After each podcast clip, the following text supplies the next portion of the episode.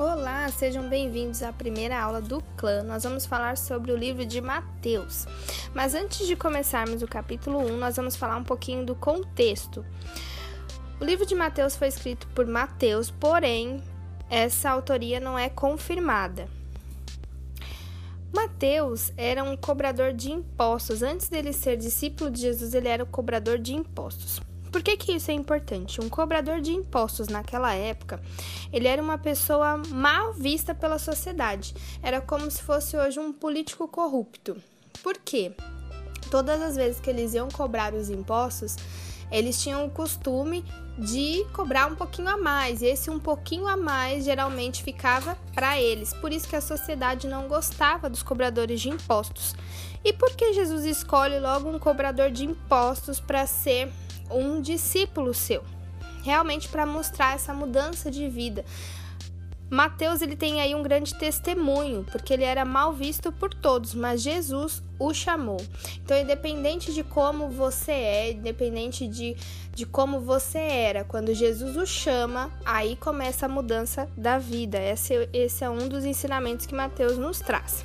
O livro de Mateus ele foi escrito 30 a 40 anos depois da morte de Cristo. Ele não foi escrito conforme foi acontecendo a história.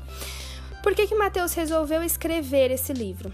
Porque os discípulos estavam sendo martirizados. Depois que Jesus morreu, começa aí uma perseguição à igreja e os discípulos estavam sendo martirizados. Então, antes que essa história se perdesse, antes que ficasse com eles ali, morresse com eles a história, Mateus decide escrever tudo que ele viveu com Jesus, para que nós pudéssemos receber esses ensinamentos também.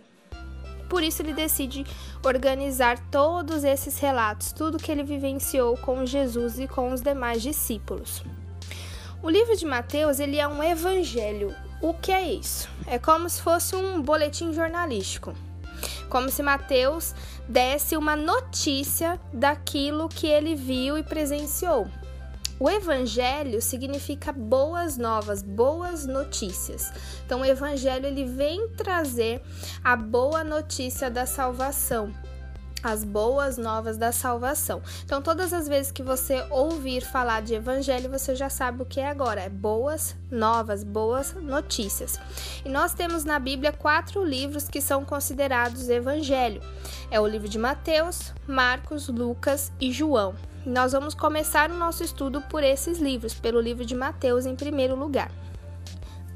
Preste atenção que o livro de Mateus ele vai focar no que Jesus disse. Anota isso aí, ele foca no que Jesus disse, não no que Jesus fez. Então a gente vai ver no livro de Mateus os ensinamentos de Jesus reunidos em cinco sermões. São os ensinamentos que Jesus disse.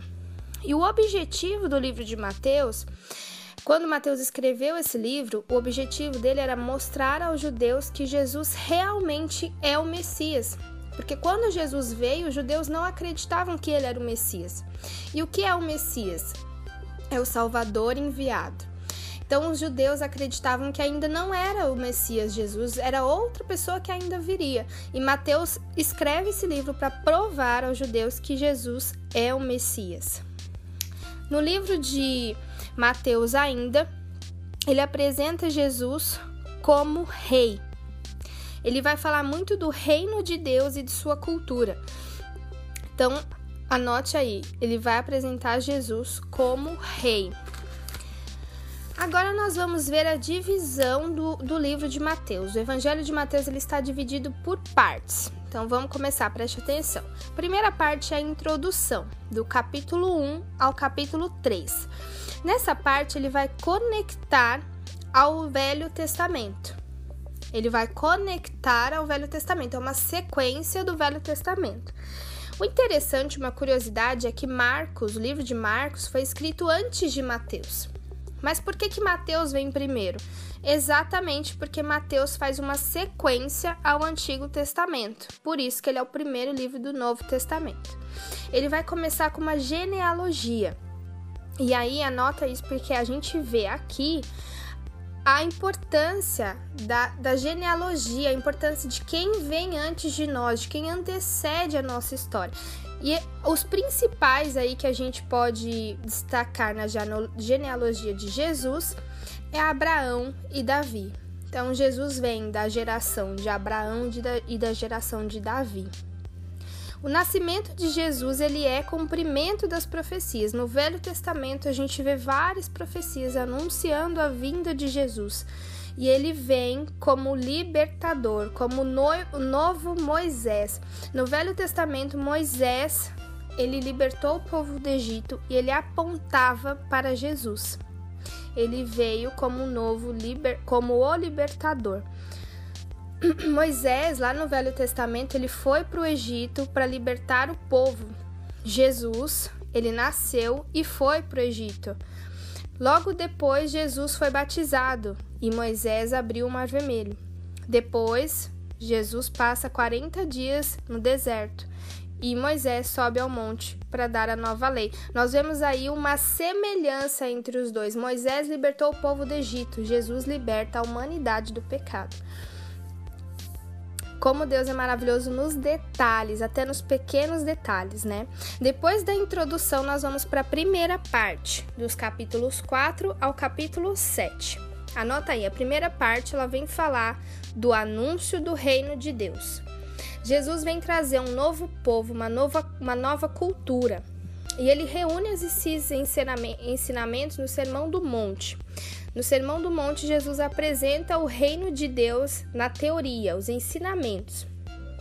A segunda parte é os capítulos de 8 a 10. Nesses capítulos, Jesus traz a demonstração do reino de Deus. Jesus demonstra na prática como que é o reino de Deus. Nesse, nessa parte dos capítulos 8 a 10, Mateus conta nove histórias de Jesus tocando pessoas, Jesus fazendo milagres. E ele termina essa parte enviando os discípulos. Na terceira parte dos capítulos 11 a 13, nós vamos ver as reações das pessoas à mensagem do reino. A mensagem que Jesus pregava gera três tipos de reações nas pessoas.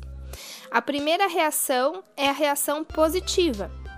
Ele é o Messias, vamos segui-lo. São as pessoas que realmente acreditaram que Jesus era o Messias e decidiram segui-lo. A segunda reação é neutra. Ele é o Messias? Será? Será que sim? Será que não? São aquelas pessoas que ficaram nem lá nem cá. A terceira reação é a reação negativa. Ele não é o Messias, são as pessoas que não acreditaram que ele era o Messias e começaram a agir contra ele. Nessa parte, nessa terceira parte, Jesus conta parábolas sobre todas essas reações. Nós vamos ver as parábolas. Na quarta parte do livro, são dos capítulos 14 a 20. Nós vamos ver as expectativas que o povo tinha sobre Jesus.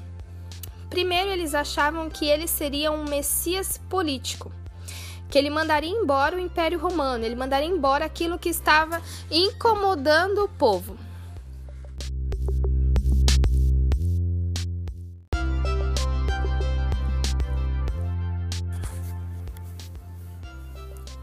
Nós vemos aqui a expectativa que o povo tinha de que Jesus viria, o Messias viria, para resolver os problemas dele daquele momento, que era o Império Romano. Mas o mal que Jesus veio destruir não era o Império Romano, não era aquele mal, era o pecado, a raiz de todos os problemas. Ele não veio para resolver um problema, ele veio para resolver todos os problemas. E Jesus veio para frustrar essa expectativa. Ele perguntou aos discípulos: Quem vocês dizem que eu sou?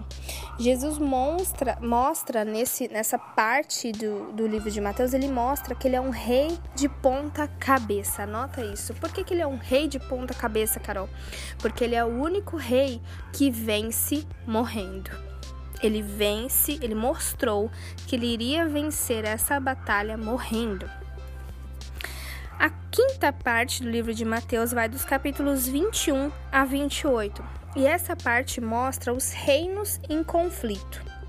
O que, que quer dizer isso? É o reino de Deus em conflito com os religiosos. Jesus entra no templo nessa parte do livro, ele entra no templo e diz: tá tudo errado. ele vira as mesas, ele chega para realmente mostrar qual é a verdadeira forma de se fazer, qual é a verdadeira forma de seguir a, a Deus, qual é a verdadeira forma de ter uma vida em santidade. nós temos também nessa parte a última ceia, a crucificação, a ressurreição e a grande comissão, que é Jesus nos enviando, enviando os discípulos, enviando a todos para pregar esse reino em todos os cantos. Essa é a divisão do livro de Mateus, esse é o contexto do livro de Mateus e é o que precisamos entender para começarmos aqui a estudar esse livro tão precioso que conta a história de Jesus. Então vamos para o capítulo 1?